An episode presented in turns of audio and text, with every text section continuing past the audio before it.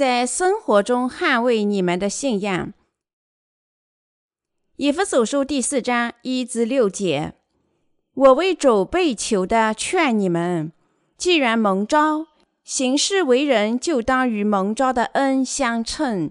凡事谦虚、温柔、忍耐，用爱心相互宽容，用和平彼此联络，竭力保守圣灵所赐合而为一的心。身体只有一个，圣灵只有一个。正如你们蒙召同有一个指望，一主、一信、一喜、一神，就是众人的父，超乎众人之上，冠乎众人之中。也住在众人之内。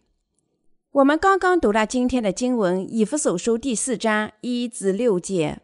使徒保罗这里在《以弗所书》第四章第一节说：“我为主被囚的劝你们，既然蒙召，行事为人就当与蒙召的恩相称。”保罗撰写这段经文时，他因为全福音而入狱。所以，我们很容易想象他的内心是多么悲伤。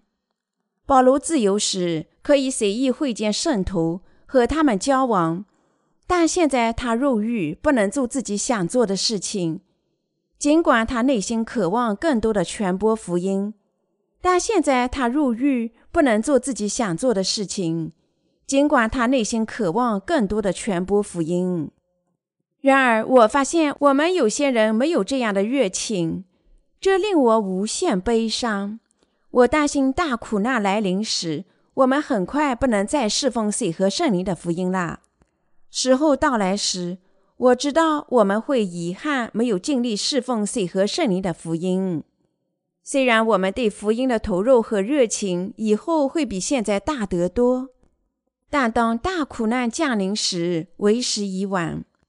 正如使徒保罗说：“我为主被囚的，劝你们，既然蒙召，行事为人就当与蒙召的恩相称。”以弗所书第四章第一节，我们应认识到主已经召唤和侍奉我们，在余生做到与蒙召的恩相称。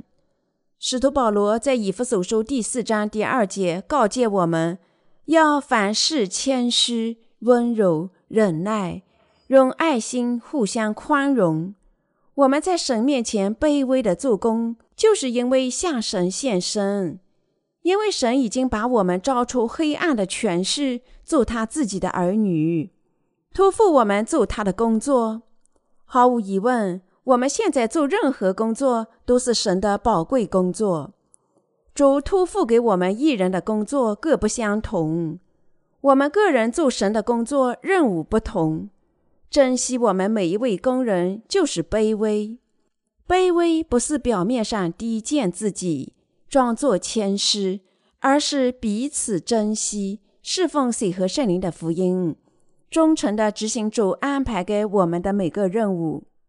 正因为神吩咐我们行事卑微、温柔，我们务必彼此尊重，相互照顾。我们应该珍惜所有侍奉水和圣灵福音的人，真诚地认识到，没有他们的劳动，我们任何人都不能侍奉主。所以，即使现在，我们大家都应该彼此珍惜，相互爱护。除了属灵的问题，保罗常常说到日常生活。他告诉我们关键的信息是：凡事谦虚、温柔。在我们现在侍奉水和圣灵福音的这些人当中，有谁在神的眼里不是珍贵的吗？不，所有已经领受罪得赦免、捍卫他们的信仰、努力劳动传播福音的人，在神的眼里都是珍贵的。不论他们在教会里的职位高低，没有谁比这些圣徒更加珍贵。我们现在侍奉神的义的人，都是他珍贵的工人。当神告诉我们凡事谦虚温柔，他是教导我们要彼此珍惜。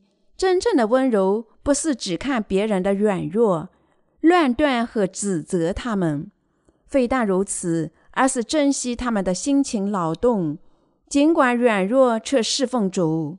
换句话说，神教导我们要理解彼此的软弱，在爱心里彼此自由的交往。使徒保罗在狱中对以弗所教会的圣徒说：“凡事谦虚温柔。如果你们果真信仰水和圣灵的福音，那么不要彼此虐待。那些只坐在神教会里的义的工人，实际上很温柔。大神的教会里是有志士的，这从人类的观点或是难以理解。所以，由于神教会里守灵的志士。”实际上，那些软弱的人，无论身体上还是手灵上，在神教会里更加受到尊重。在神的教会里，那些有缺点、更加软弱的圣徒更容易受他们信仰前辈们的服务。这些脆弱圣徒现在在神教会里受到保护和服务，都是因为神的道以及圣灵的工作。即使你们看到某位圣徒朋友肉体的软弱，这位圣徒对于你们毫无价值，你们仍应该睁开眼睛，明白在神眼里这位圣徒是多么珍贵啊！只有灵眼的人有福啦！我们大家都已经从神那里领受罪得赦免，我们大家彼此无法分割。如果你们不欣赏神工人和圣徒的重要性，不饶恕他们的过失，那么你们肯定受主的责备。请想象，你们准备赶出所有圣徒，说不再需要任何人，你们要独自在大教堂里拜神吧。那么，我们任何事情都必须亲自动手，从教堂的卫生到插花、安装音响系统、维修取暖设备。如果你们做所有这些事情，即使你们花上整天的时间也做不完，所以我们大家务必认识到，只有联合起来，我们才能传播水和圣灵的福音。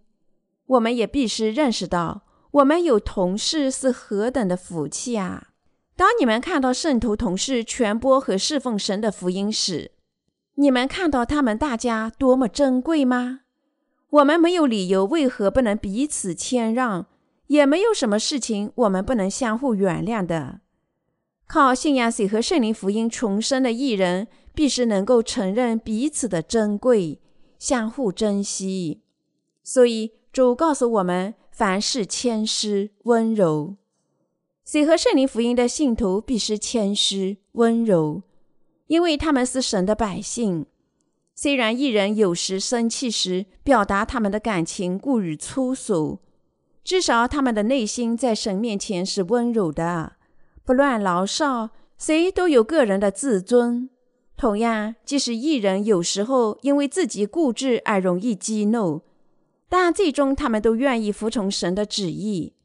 一旦他们认识到自己的错误，他们大家都愿意听神的话，团结一致跟随主。当然，我们的人性本质上罪恶、固执和卑鄙。但凡是跟随主和侍奉主的神的百姓，都受到温柔的对待，特别是软弱的人。但是，至于那些反对福音、亵渎福音的人，我们非但不能温柔的对待他们，有时还会变成勇猛的狮子和他们战斗。你们认为使徒保罗为什么从牢狱里写信给圣徒，告诫他们凡事谦虚温柔呢？以弗所书第四章第二节，那是因为我们理当以谦虚、温柔珍惜每个教会里侍奉福音的人，用我们的信仰充填各自软弱，在主里面集中我们的力量，侍奉他的福音，把福音传播给每个人，这样才有价值。但是如果神的教会里有人夸口自己肉体的力量，或者企图利用权力之便欺压弱者，那么我们应该反对所有这些人。确实，在神的教会里，你们的教育程度或者你们的社会地位高低完全无关。神利用所有因信服从神的道的人作为他珍贵的器皿。一旦你们来到神的教会，你们必须珍惜你们在教会里的圣徒朋友。不论他们的社会地位或者教会职务的高低，但是在神的教会里，有些想统治别人，尽管他们还没有重生。这些人应该认识到，一人应该忍耐罪人多长时间。即使到今天，一人应竭力向罪人传播水和圣灵的福音，但是每个罪人本质上都想消灭其他人，无论在身体上还是手灵上。换句话说，每个罪人的目标是挪移别人，从手灵上消灭他们。如此，重生者的果子和那些没有重生者的果子明显不同。当然，即使重生者有时也可能屈服于他们肉体的软弱，但是一人仍然彼此珍惜、相互善待，遵守守灵的制式。一人知道如何彼此相爱。当一人感到疲惫时，他们用各种方法彼此安慰和鼓励，有时一起掰饼，有时喝茶休息。一旦力气恢复，他们大家便回到各自的岗位去做神的工作。但是有些人容易发怒，毫无理由的爆发。即便发生这种事情，我们仍必须相互理解，解决我们之间的任何误解，承认各自的错误。在基督里相互和解。每当我们在自己身上看到我们以前没有认识到的软弱时，我们应该向神承认，向我们伤害过的每个人道歉，在神的家里容忍各自的错误。一人应该这样过生活，因为在统一信仰主的义里面联合一体，是我们大家信仰生活的基础。即使在一人当中。有些人当领导，有些人当随从，但这并不意味着每头羊都会服从领导。事实上，在神的教会里，许多羊都是非常固执的。但是，信仰前辈们忍耐比较软弱的成员，每当认识到自己的错误，他们就会承认。有时，即使比较软弱的圣徒也会承认他们的错误。谦虚的接受信仰前辈的指导，所以我们共同信仰我们的主，团结一心走到一起。的确，一旦我们守灵的信仰生活成熟，我们一人应该认识到我们的信仰前辈多么宝贵啊！同时，我们也应该珍惜那些跟随我们的脚步、勤勤恳恳隐信侍奉福音的人。尽管他们领受罪得赦免的时间比我们晚，这样，因为我们能够理解我们彼此多么珍贵，我们能够在生活里侍奉神。正因这样，使徒保罗告诫我们：凡事谦虚、温柔、忍耐，用爱心互相宽容。以弗所书第四章第二节。当我们这样彼此理解、相互拥抱在神的爱里时，我们大家都成了一体，我相信你们自己也有这样的经历。以弗所书第四章第三节说：“用和平彼此联络，竭力保守圣灵所赐合而为一的心。”什么确保我们和平彼此联络呢？那就是主把我们拯救出所有罪孽的水和圣灵的福音。这样，我们能够实现，在水和圣灵的福音真理里成就的得救，领受真正的和平，享受真正的满足。一切都靠信仰。确实，如果我们没有水和圣灵的福音，那么我们不可能享受真正的和平，也做不到忍耐、谦虚，更不必说彼此相爱。正因为我们有了水和圣灵的福音。我们能够忍耐，承担我们生活里一切的困难，因为主借水和圣灵的福音一次涂抹了我们所有的罪孽。但是，因为我们主借着水和圣灵的福音涂抹了我们所有的罪孽，我们不但能够作为他的信徒在心里领受和平，而且也能够传播他的和平。感谢神赐给的和平。我们现在已经一体了。使徒保罗告诫我们捍卫对水和圣灵福音的信仰。他还在以弗所书第四章第四节中说：“身体只有一个，圣灵只有一个，正如你们蒙召同有一个指望。基督有更多的身体吗？没有，基督只有一个身体。这里基督的身体只构成神教会的圣头。耶稣基督是神教会的头，我们作为这教会里的成员，是基督的身体。基督的教会是一个身体。感谢主赐给我们拯救，我们大家都有一种指望，还有一个圣灵。正如基督说：“身体只有一个，圣灵只有一个。”正如你们蒙召，同有一个指望。以弗所书第四章第四节。耶稣基督借水和圣灵的福音拯救了我们。现在他用一个圣灵册封我们的心。换句话说，神已经用圣灵册封了每个靠信仰水和圣灵福音领受罪得赦免的心。圣灵又让我们生活在一个指望里。简单的说，神赐福我们联系在一个进入天国的指望里。保罗接着在以弗所书第四章五至六节说：“一主、一信、一喜、一神，就是众人的父，超乎众人之上，万乎众人之中，也住在众人之内。确实，我们有一主，这主把我们拯救出了天下所有的罪孽。这个把我们拯救出所有罪孽的主，正是耶稣基督。”如果耶稣基督没有借着充满他的水和血的得救福音，把我们拯救出所有的罪孽，那么我们绝不能从所有的罪孽中得救。因此，正如圣经说：“一主、一信、一喜。”因为只有一个主拯救了我们，我们大家只靠一个指望得救，因为我们大家都借同样的福音信仰同一个主。全体居住在神教会里的信徒都分享着信仰。耶稣只为我们接受一种洗礼。耶稣担当我们的罪孽，还接受别的洗礼了吗？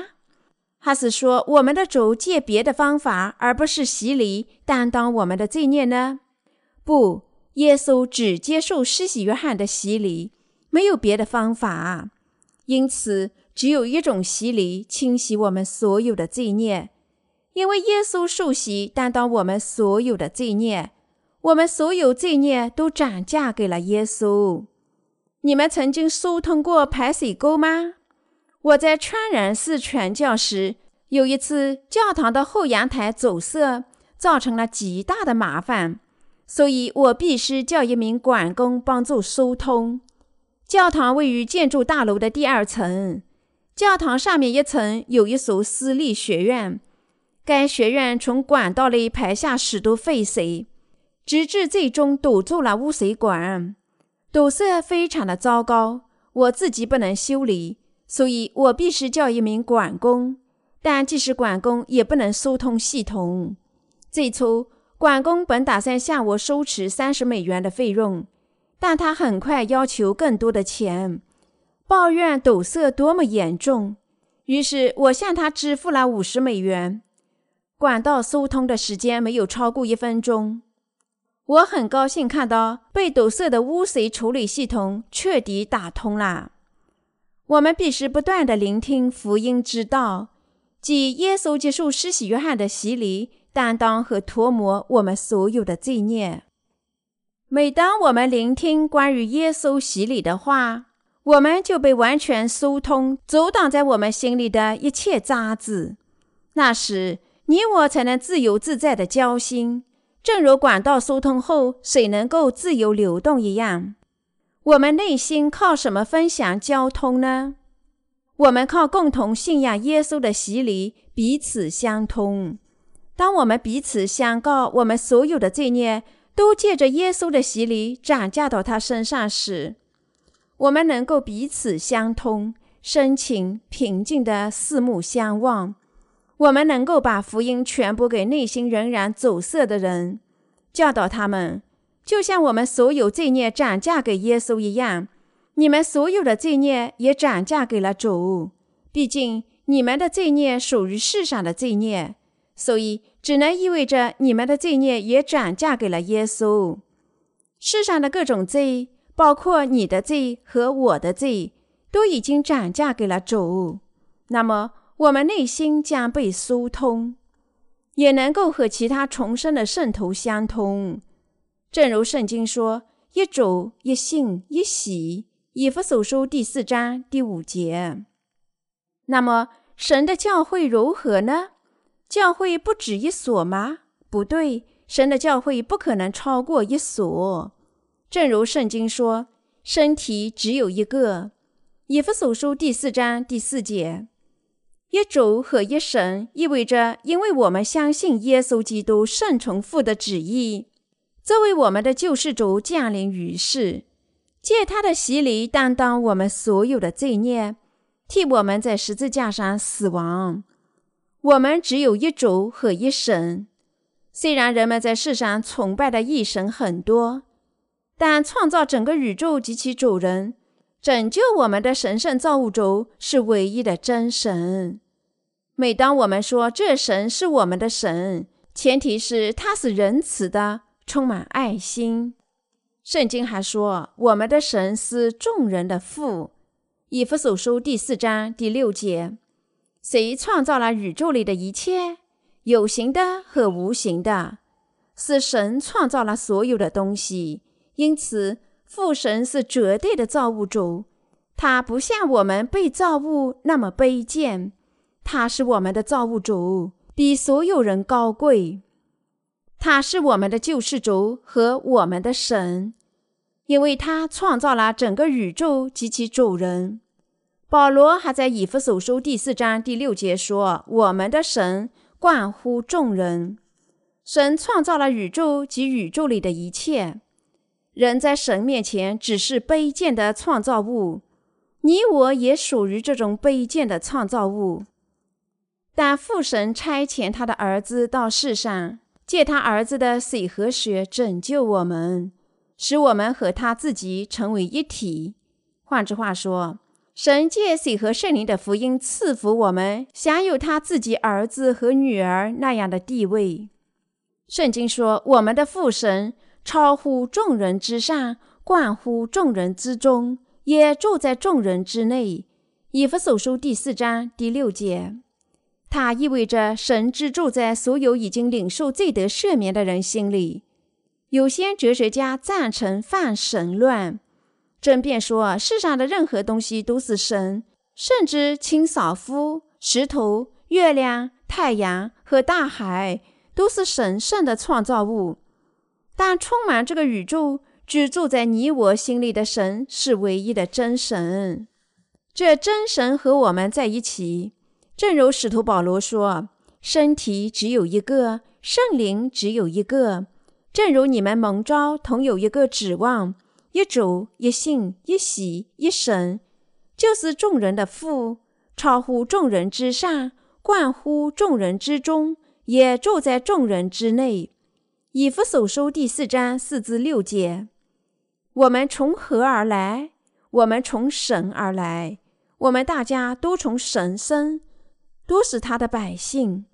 相反，凡不能照着他拯救工作正确信仰神的人，都不是他的百姓，而是魔鬼的仆人，他的敌人。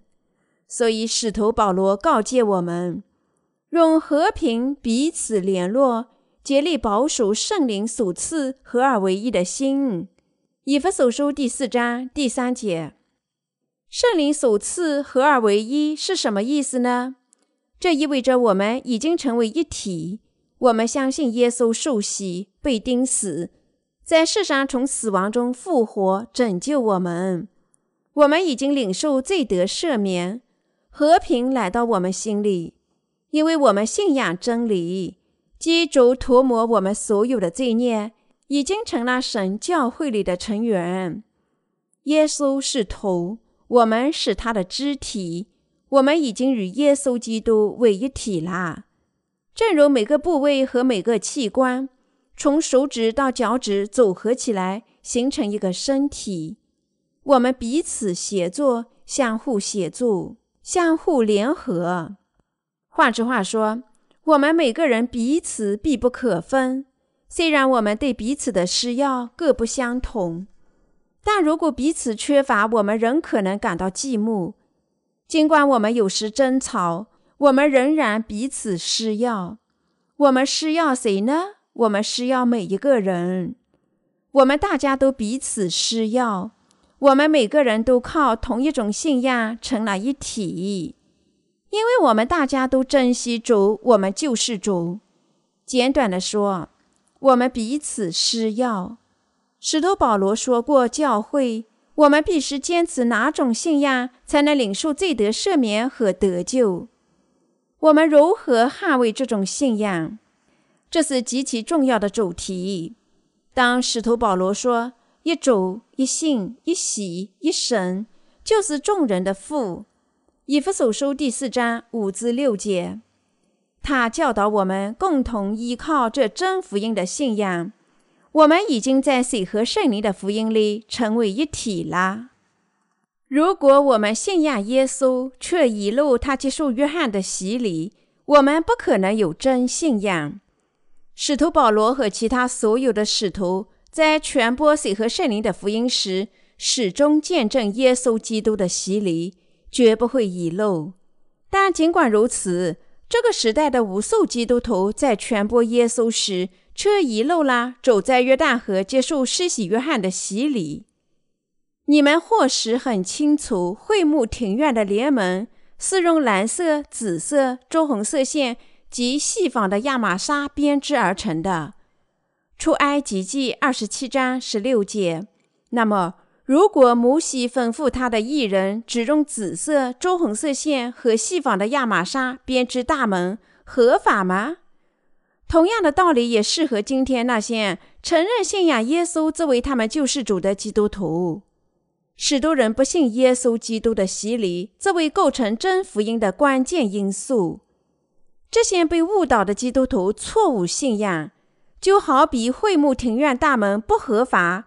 只用紫色、朱红色线和细纺的亚麻纱编织而成，正如神会拆除这等不法的联盟一样，他也会捣毁这种错误的信仰。圣经明确地教导我们说，神的恩典使他借水和圣灵的福音赐给我们得救的真理。换句话说，主明确地告诉我们，我们绝不能从他为我们所做。把我们拯救出所有罪孽的拯救工作中遗漏他的洗礼或他在十字架上的血。然而，仍有许多基督徒甚至不相信耶稣他自己是神。所有这些人只是宗教的从业人员。宗教从业人员自称救世主不止一个，争辩说耶稣不是唯一的救世主，任何人都能做救世主。从佛到孔夫子和穆罕默德，这些人告诉他们的信徒：达到涅槃，自己做神吧，圣化自己，做个艺人。但这些宗教领导实际上想剥夺我们真正信仰的灵魂，从而毁灭我们。他们只是强盗，这些谎言家怎能救人呢？这些所谓世上的圣徒及其随从。只是小偷与强盗，一无所事。我们的主警告我们提防这些强盗，说：“盗贼来，无非要偷窃、杀害、毁坏。我来啦，是要叫羊得生命，并且得的更丰盛。”约翰福音第十章第十节。这世上无论哪位宗教领袖，都不能把永生带给任何人。相反，所有的宗教领袖都教导他们的信徒靠自己的努力得救。这些人不是真救主的传教士。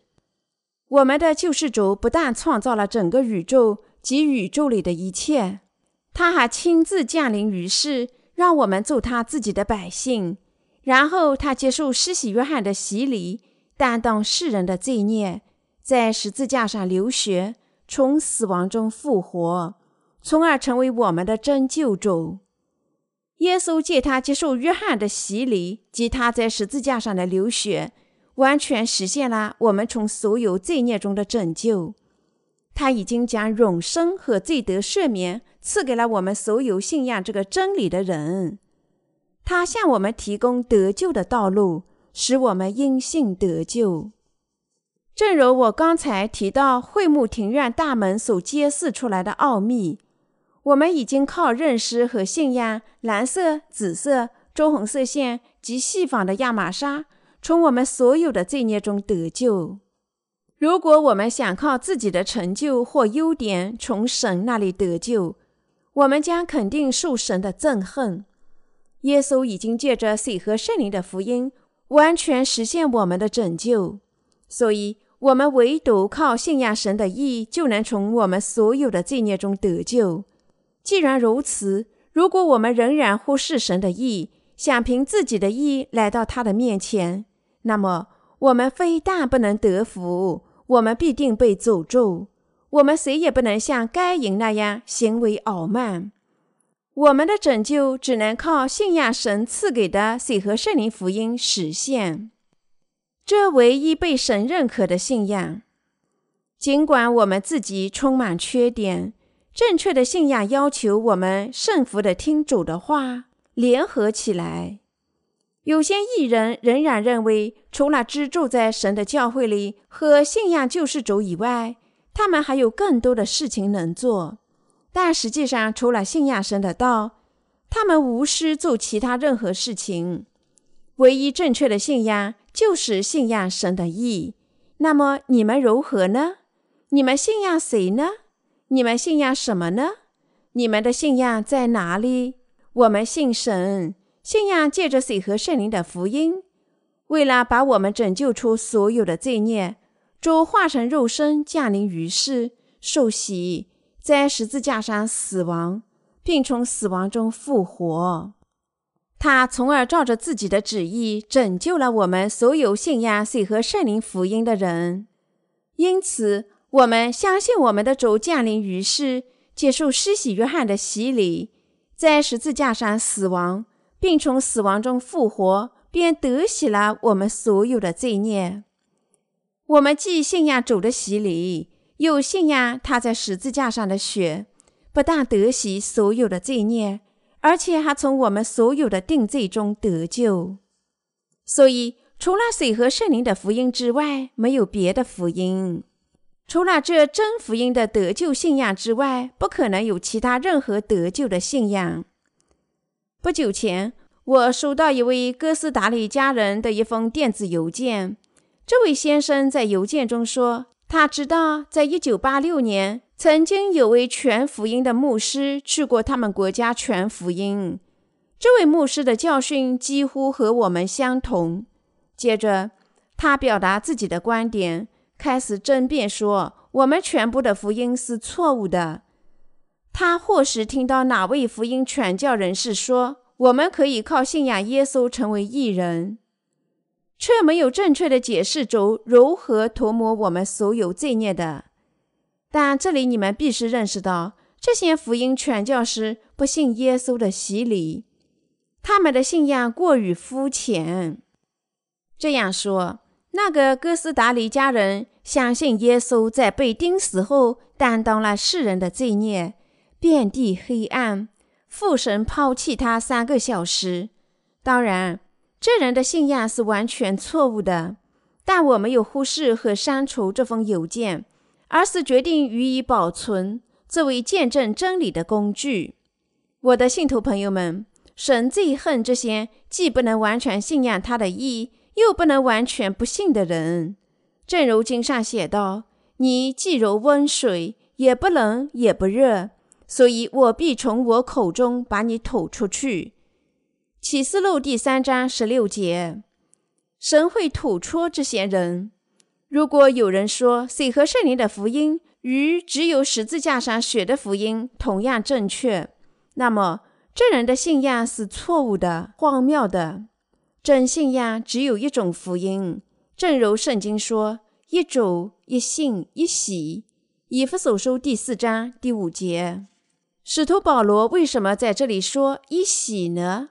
那是因为我们所有罪孽都借他接受施洗约翰的洗礼，涨价给耶稣了。因为耶稣在约旦河死亡之河，接受了施洗约翰的洗礼，担当了我们所有的罪孽，他才能在十字架上死亡。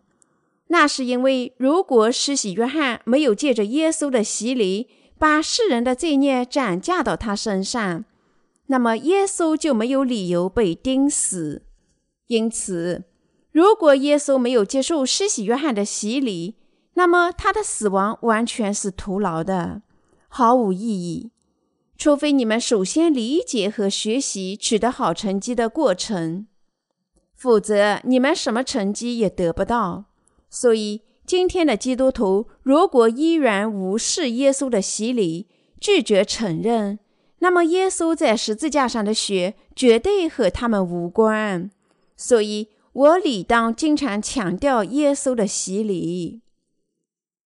耶稣接受施洗约翰的洗礼，担当了世人所有的罪孽。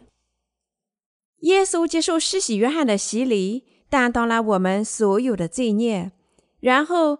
他把我们所有的罪孽背负到十字架上，被钉死。现在，因为耶稣从死亡中复活，他正坐在父神的右边。耶稣这样成了我们的救世主，他成了我们真正的救世主，见证我们的拯救。因为他现在仍然活着，耶稣为了担当我们的罪孽，才化成肉身降临于世。为了我们的拯救，耶稣照着这个目的化作肉身出生，照着父神的计划受洗，在十字架上死亡，并从死亡中复活。耶稣实际上在做工作前计划了我们的拯救，他照着这项计划完成工作。他应许这位女人的后裔降临于世，《创世纪》第三章十五节。以赛亚书第七章十四节，正如他应许的那样，他借一位名叫玛利亚的童女降临于世，受洗担当世人所有的罪孽，在十字架上流血而死。同样，正如神应许的那样，他亲自接受施洗约翰的洗礼，在十字架上流血而死，从死亡中复活，现在还活着。并且永生，因为耶稣现在还活着，他为我们做的每件事情都是真实的、永远有效。他成了我们真正的救世主。正如使徒保罗说：“我们有一主，所以我们只有一个救世主。所以只有耶稣能把我们拯救出所有的罪孽。那么，你们心里有罪吗？不，完全无罪。”你们的罪孽只靠信仰耶稣在十字架上的血消失了吗？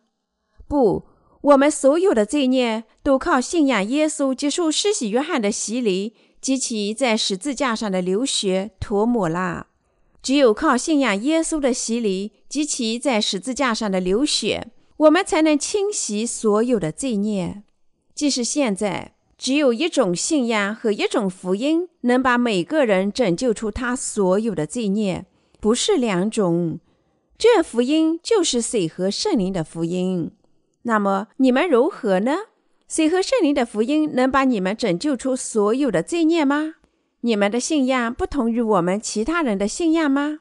如果你们的信仰不同于我们的信仰，那只能意味着你们混入了神的教会。却没有正确的信仰，哪种信仰违背神的意呢？谁可以被说成是混入基督的？他们信仰别的东西，而不是只信仰水和圣灵福音的人。因此，这些人将结出毁灭的果子，因为他们心里仍然有罪。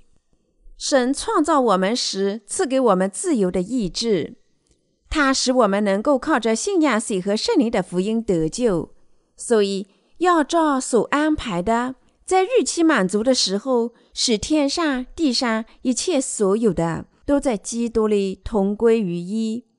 以弗所书第一章第十节，我们的主借水和圣灵的福音拯救我们，使我们成为神自己的儿女。这信仰使我们能够真正与神联合。我们的主告诉我们大家：“我希望把你们拯救出你们所有的罪孽，让你们做我的儿女，使人能够作为我的儿子和女儿，享受天上的荣耀。”我的信徒朋友们，这是神的计划，他最终的目标。主只住在所有信仰水和圣灵福音的人心里。我们大家必须信仰耶稣的洗礼及其在十字架上的血，作为我们脱离所有的罪孽。我们只有凭着共同的信仰，才能彼此交往。我们绝不能只强调或着重耶稣的血。如果神的教会里有人在水和圣灵福音的信仰之外传播什么东西，我们必须阻止这些人。如果他们不顾我们的警告，依然坚持自己错误的信仰，那么我们必须破除与他们的关系。如果这些人出现在神的教会里，我们或者让他们长耳信仰水和圣灵的福音，就像我们这样。或者请他们离开神的教会。我们反对任何不信水和圣灵福音的人。相信神的道的人才是完全正确的。尽管神借着水和圣灵的福音拯救了我们，但如果有人不信水和圣灵的福音真理，那么这人便是用他自己的意反对神的意。主吩咐我们要用和平彼此联络。以弗所书第四章第三节，所以在神的教会里，如果有人不服从这诫命而折磨他的信徒朋友们，坚持认为他已经靠信仰耶稣得救了，那么我们不能坐视不管。我们必须发现这些思想动摇的人，教导他们坚持水和圣灵的福音。如果他们不能至终服从我们，那么。我们必须让他们与神的教会隔绝，尽管我们内心悲伤，因为今天许多人不知道谁和圣灵的福音真理，他们甚至不知道谁得救了，谁没有得救。因此，关键的是，我们必须用水和圣灵的福音画上一条明确的信仰分界线，向每个人见证得救，只能在这个范围之内取得。凡是进入这个神制定的拯救范围之内的人，都必须因信通过水和圣灵的福音大门。凡不经过这门的人，都不能得救。我们大家必须信仰神制定的律法，因信遵守。我们因信生活时，还是要记录每次得救的见证，以及我们信仰的经历，查证人们的信仰正确与否。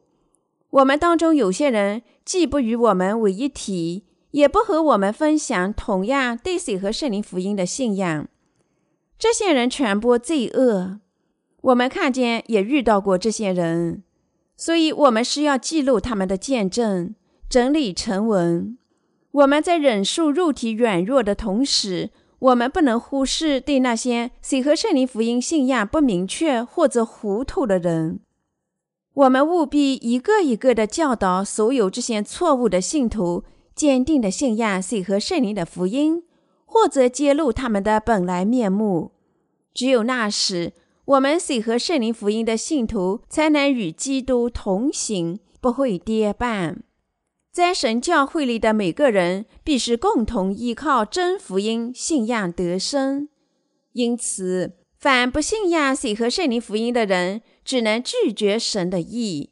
如果在神的教会里有这样不信水和圣灵福音的人，那么我们是要做正确的事情，或者把他们赶出神的教会，或者让他们持有我们同样的信仰。无论他们是谁，我们绝不轻易容忍任何混入神教会却实际上不信水和圣灵福音的人。相反。我们应该做任何可能的事情，防止这些人进入神的教会。主吩咐我们要用和平彼此联络。以弗所书第四章第三节，使徒保罗是怎么对我们说的呢？是我们应该信仰水和圣灵的福音。真信仰就是信仰水和圣灵的福音之道，神的道。我们有些人或时心想，在这段经文里，保罗哪里说我要捍卫水和圣灵的福音信仰呢？什么地方也没有提到水或者主的洗礼呀？但我在这里说，水和圣灵的福音并非照着我自己的解释。我这么说，是因为神亲自向我们记述这个真理福音。水和圣灵的福音在圣经里找不到吗？不，经文里随处可见。水和圣灵的福音并不是我随意传播的东西，只因为许多人在属灵上盲目，所以他们看到却不能理解这真福音。当我们看待我们的社会时，发现我们的社会靠法治制度得以维持。同样，在神的教会里，显然神的律法维持他的教会，但是。因为神的律法不同于人为的法律体系，他的律法永远有效。尽管神容忍我们所有的软弱，但是有一件事情神是绝对无法容忍的，那就是不接受水和圣灵的福音，却接受别的福音。因此，除非我们捍卫对水和圣灵福音的信仰，使我们能够用和平彼此联络。保守圣灵所赐，合而为一，否则我们的得救与和平就会在我们心里消失。捍卫我们对水和圣灵福音的信仰，就是保守我们心里的和平。我相信你们大家都知道什么是和平，正如我们的主应许的那样，他已赐给我们和平，因为我们的主以借水和圣灵的福音。把我们拯救出了所有的罪孽，我们才领受了真正的和平。但是，尽管神赐给我们和平，如果我们不能捍卫这福音，我们仍会丧失和平。所以，一旦我们接受和平，我们也务必永远捍卫这和平。所以，要至终保守这和平，我们必须信仰水和圣灵的福音。凡希望进入神教会的人，必是至少信仰神赐给的水和圣灵的福音。只有这有信的人，才能被视为我们的弟兄姐妹。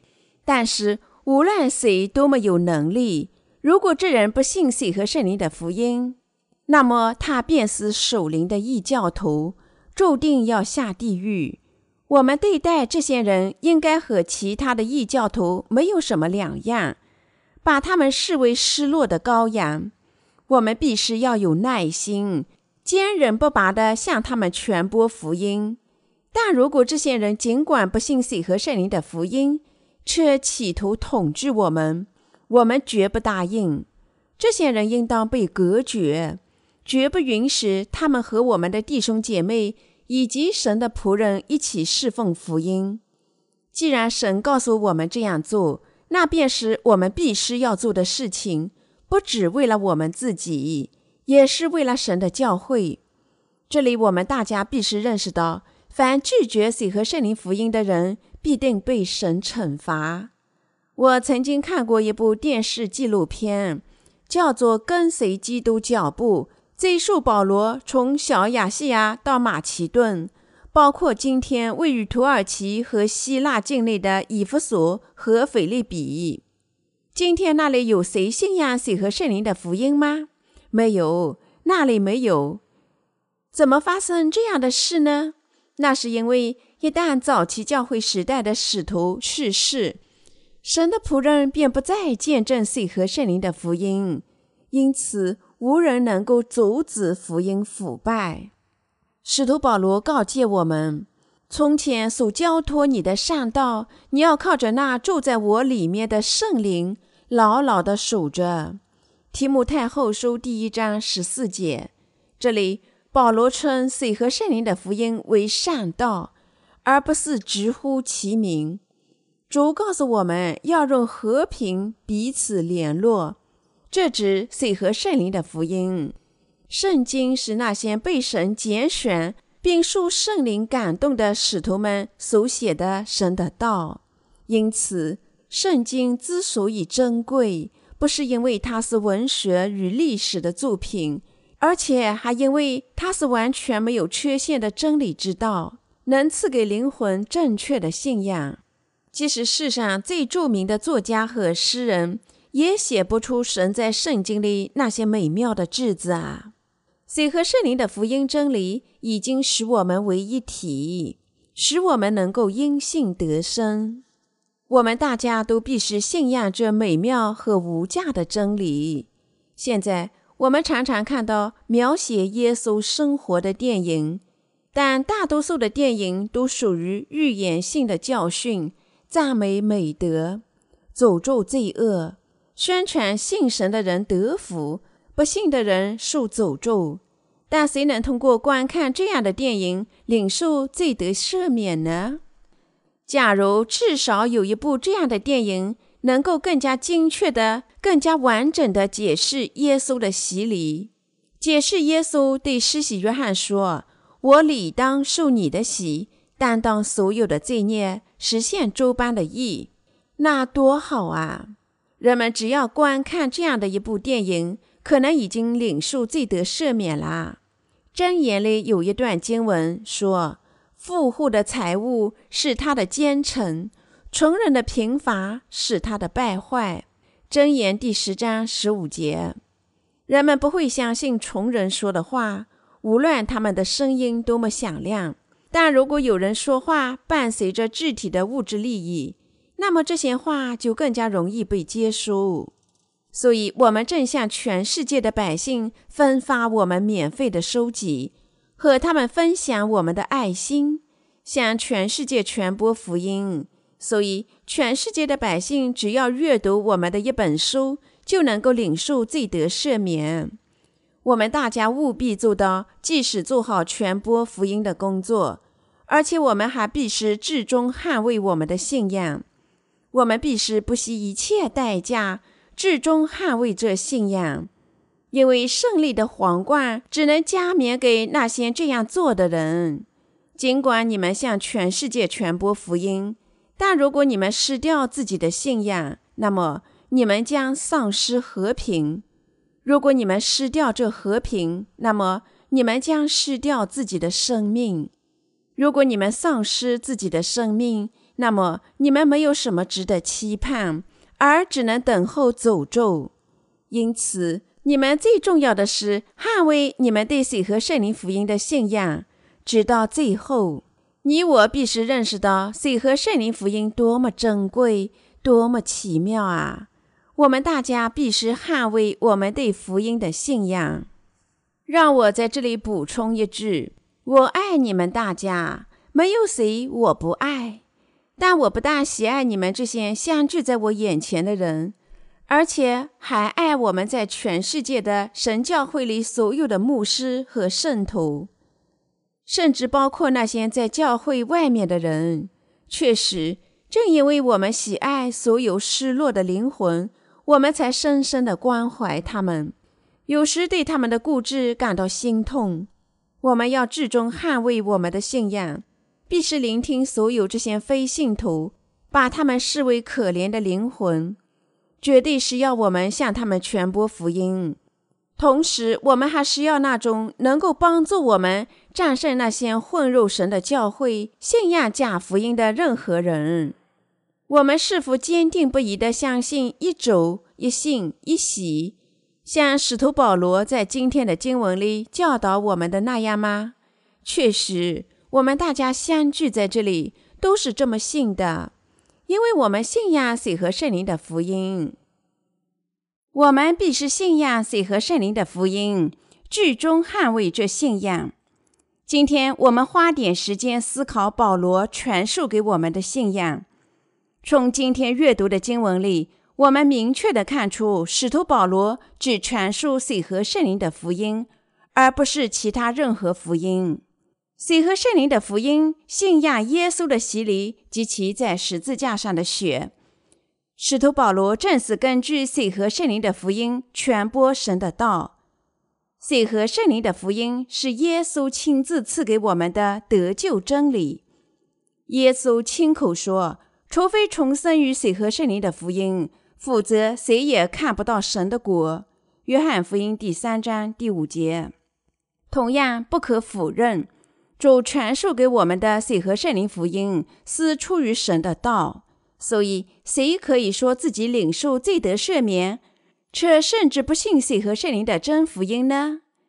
假如全世界有十五亿基督徒，那么他们当中超过十四点九亿现在信仰耶稣，却没有理解水和圣灵的福音，因为这些被误导了的基督徒不知道水和圣灵的福音，他们实际上还没有从他们的罪孽中得救。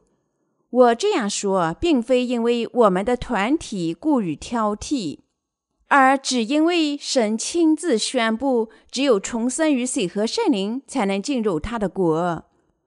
我只把这条拯救的律法运用到今天的基督徒身上。只有当我们实实在在地运用拯救的律法，我们才能真正有别于那些只直呼主的名。承认信仰耶稣却没有真正信仰水和圣灵的福音，在名义上的基督徒。毕竟主亲自说：“因为被招的人多，选上的人少。”马太福音二十二章十四节。这意味着，虽然任何人都可以信仰耶稣，但并非任何直呼他的名的人就能实实在在的得救。神在水里面拯救了我们？他在耶稣基督里面拯救了我们。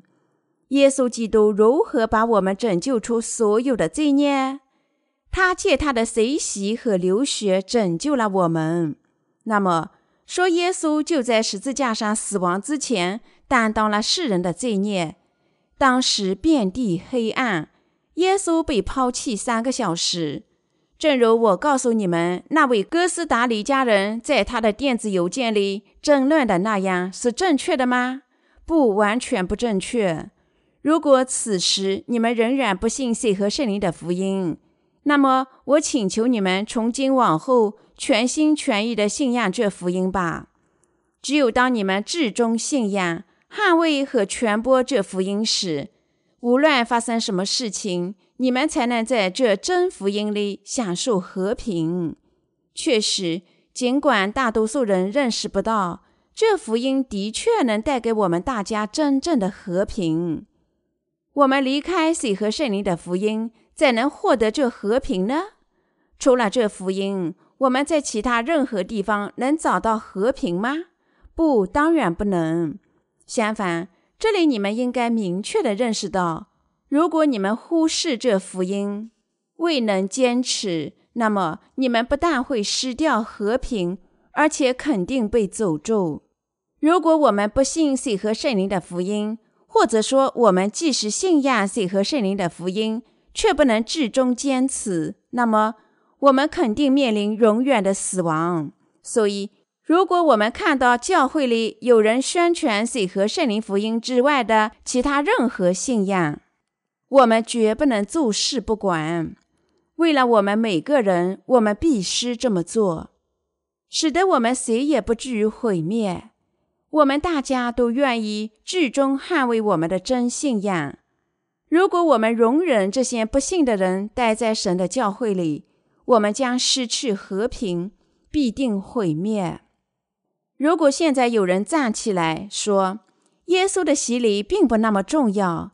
他只因为在十字架上死亡，才完美的拯救了我们。结果如何呢？不会粉碎我们的和平吗？当然会。我们大家知道，因为耶稣首先受洗，他才能在十字架上流血。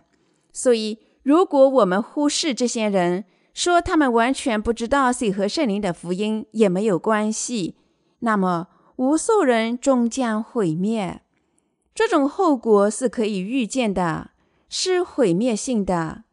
这就好比，如果你们不断的喝酒、吸烟，丝毫不在意，即使他正在杀害你们，后果是可想而知的。我的信徒朋友们，我无法足够的强调，你们捍卫自己对水和圣灵福音的信仰多么重要啊！你们必须捍卫自己的信仰。不是为了别人，而是为了你们自己。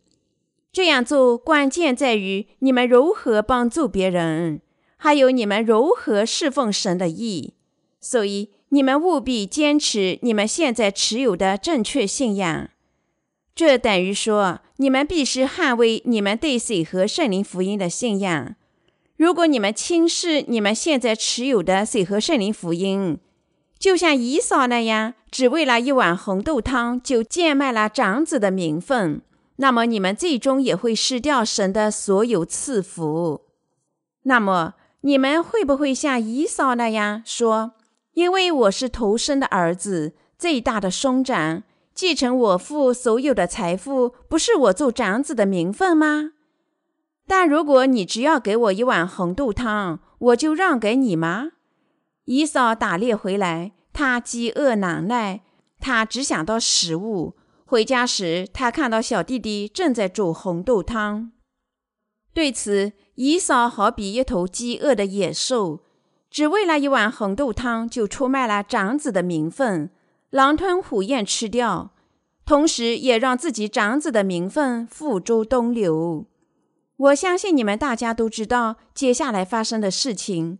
为此，姨嫂所有的福气都转给了雅各，正如姨嫂因为轻视他长子的名分而被诅咒一样。如果你们轻视水和圣灵的福音，最终抛弃这福音，你们也只能得到神的诅咒。此外一无所获，因为我们信仰神赐给的水和圣灵福音，我们能够继承父所有的赐福以及他全部的能力，我们能够因信继承。既然如此，如果我们像姨嫂那样，只为了一碗红豆汤就卖掉我们长子的名分，那么我们多么愚蠢啊！所以，我们绝不能因为有人用世俗的价值试探我们，就放弃水和圣灵的福音，和平彼此联络。圣灵所赐合而为一的心。所以，即使现在我们仍在传播福音，正如保罗所做的那样，拒绝各种社会价值观，视为垃圾，我们绝不能放弃在我们心里的珍贵财富。我们准备重新组织，做些调整，但无论怎么改变，我们将继续侍奉这福音。我们必须竭力履行主托付我们的责任。要这么做，我们必须靠信仰水和圣灵的福音彼此联合起来。因此，我们无法容忍任何支持神的圣徒半跌，向他们传播别的福音，而不是水和圣灵福音的人。